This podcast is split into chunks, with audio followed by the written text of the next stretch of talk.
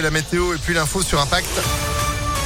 Avec Sandrine Ollier, bonjour. Bonjour Phil, bonjour à tous. À la une, on vient de l'apprendre, le trafic SNCF est totalement interrompu en ce moment entre Saint-Etienne et Lyon dans les deux sens de circulation.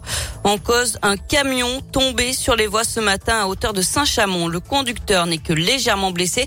Plusieurs trains ont d'ores et déjà été supprimés et l'intervention devrait durer une bonne partie de la journée. Un deuxième cas de variole du singe en Auvergne-Rhône-Alpes. 33 malades en France. Selon les autorités sanitaires, il y en avait 16 dimanche. La situation évolue rapidement, ce qui justifie un dispositif de surveillance pérenne de la transmission de ce virus, indique Santé publique France. 90 euros par mois, c'est le surcoût que représente l'inflation pour chaque ménage français, selon le calcul de l'association 60 millions de consommateurs, en cause des hausses des prix de l'énergie, du carburant et de l'alimentation. Pour rappel, l'inflation a dépassé la barre des 5% pour la première fois depuis 40 ans. Hier, Bruno Le Maire, le ministre de l'économie, a annoncé que la hausse générale des prix devrait continuer plusieurs mois encore, peut-être jusqu'à la fin de l'année prochaine. Les salariés de l'électricité et du gaz en grève aujourd'hui partout en France. Ils réclament une revalorisation de la grille des salaires pour prendre en compte justement l'inflation. Ce mouvement pourrait se traduire par des coupures ciblées d'électricité. D'après la CGT, un rassemblement est prévu à Villeurbanne-QC cet après-midi.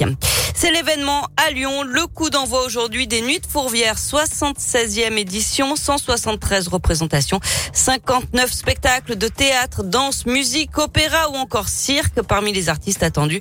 Mathieu Chédid, Julien Clerc, Dutron et Dutron ou encore Juliette Armanet. Euh, c'est jusqu'au 30 juillet.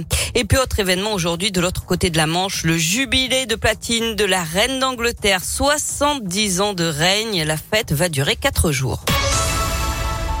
On passe au sport avec du basket et l'Asvel qui débute idéalement les demi-finales du championnat. Villeurbanne a battu Dijon 81 à 68 hier soir à l'Astrobal.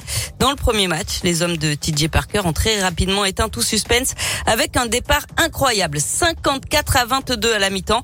L'écart s'est resserré en deuxième mi-temps, mais les Villeurbanais ne se sont pas fait surprendre dans ce début de série.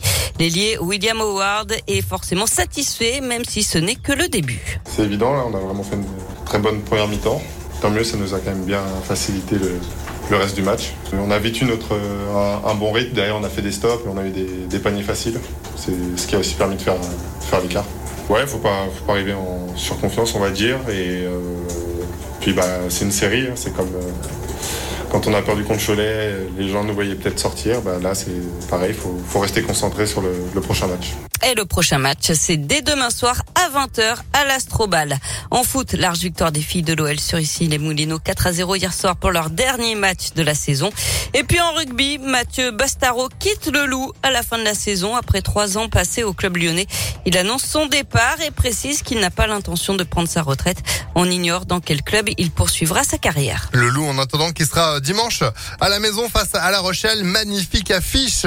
Le choc des champions. Vous y serez tous en tribune avec Impact FM, impactfm.fr dès maintenant. Pourquoi pas pour gagner vos invitations. Bonne chance. On aura aussi cet après-midi entre 16h et 20h avec Antonin. Pour l'heure, 9h04. Sandrine, vous, vous êtes de retour dans une petite demi-heure. À tout à l'heure. À tout à l'heure. Pour la météo.